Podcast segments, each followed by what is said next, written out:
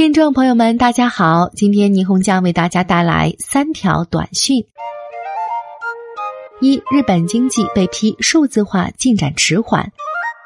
近日，经济合作与发展组织发布了一份关于日本经济的报告，称日本在数字化领域行动迟缓。建议日本有必要开展培养人才的投资活动。该报告认为，日本的数字基础设施完备，数字技术在国际上处于较高水平。另一方面，针对疫情防控，日本在利用数字技术开展公共服务这一举措上付出了大量心血；而在行政服务方面，依赖纸张和印章的问题依然根深蒂固。利用数字技术的水平较低，因此建议汇总政府内部数据库，致力于解决规章制度和个人信息等问题。报告还指出，在大学阶段选修科学、技术工程等科目的学生较少，有必要对人才培养工作进行投资，以便有效利用最新技术。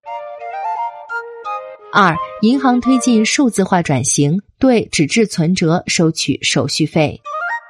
在银行业加快推进数字化发展的背景下，日本三菱 UFJ 银行决定，今年四月以后，新建账户如需开办纸质存折，原则上收取手续费，每年五百五十日元。此举旨在压缩存折开办成本，促使民众改用可通过智能手机确认钱款进出的电子存折。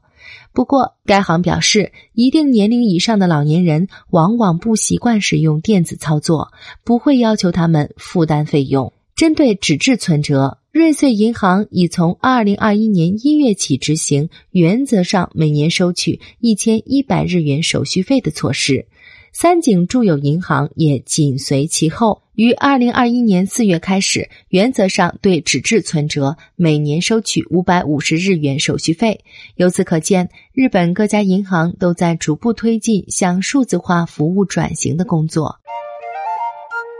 三，美国肯德基推出人造肉炸鸡块，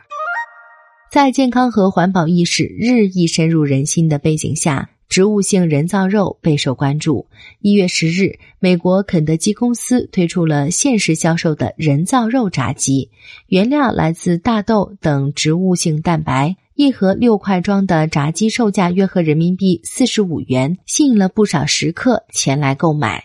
采访中，一位购买了人造肉炸鸡的顾客说。我们坚持完全素食主义已经五年了，鸡肉味道的商品以前不多，这个香味儿闻上去和炸鸡一模一样。这种人造肉炸鸡的外形和大小都酷似普通的炸鸡块，吃起来多了些嚼劲，包衣还是熟悉的那种味道，据说几乎吃不出和真正鸡肉的区别。此前各厂商推出的肉类替代品多为牛肉风味，大型快餐企业在全美门店销售鸡肉风味的人造肉商品较为罕见。霓虹酱曾经和长辈一起吃过素斋，里面的素肉和素鸭都非常美味，不过口感上差异还是很明显的。况且虽是素食，但价格较高，并不会经常吃，还是吃真肉比较痛快。社交软件上对于人造肉的批评声也很多，认为这是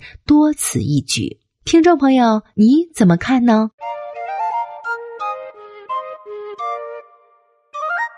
更多信息请看日本网三 w 点一胖点 com。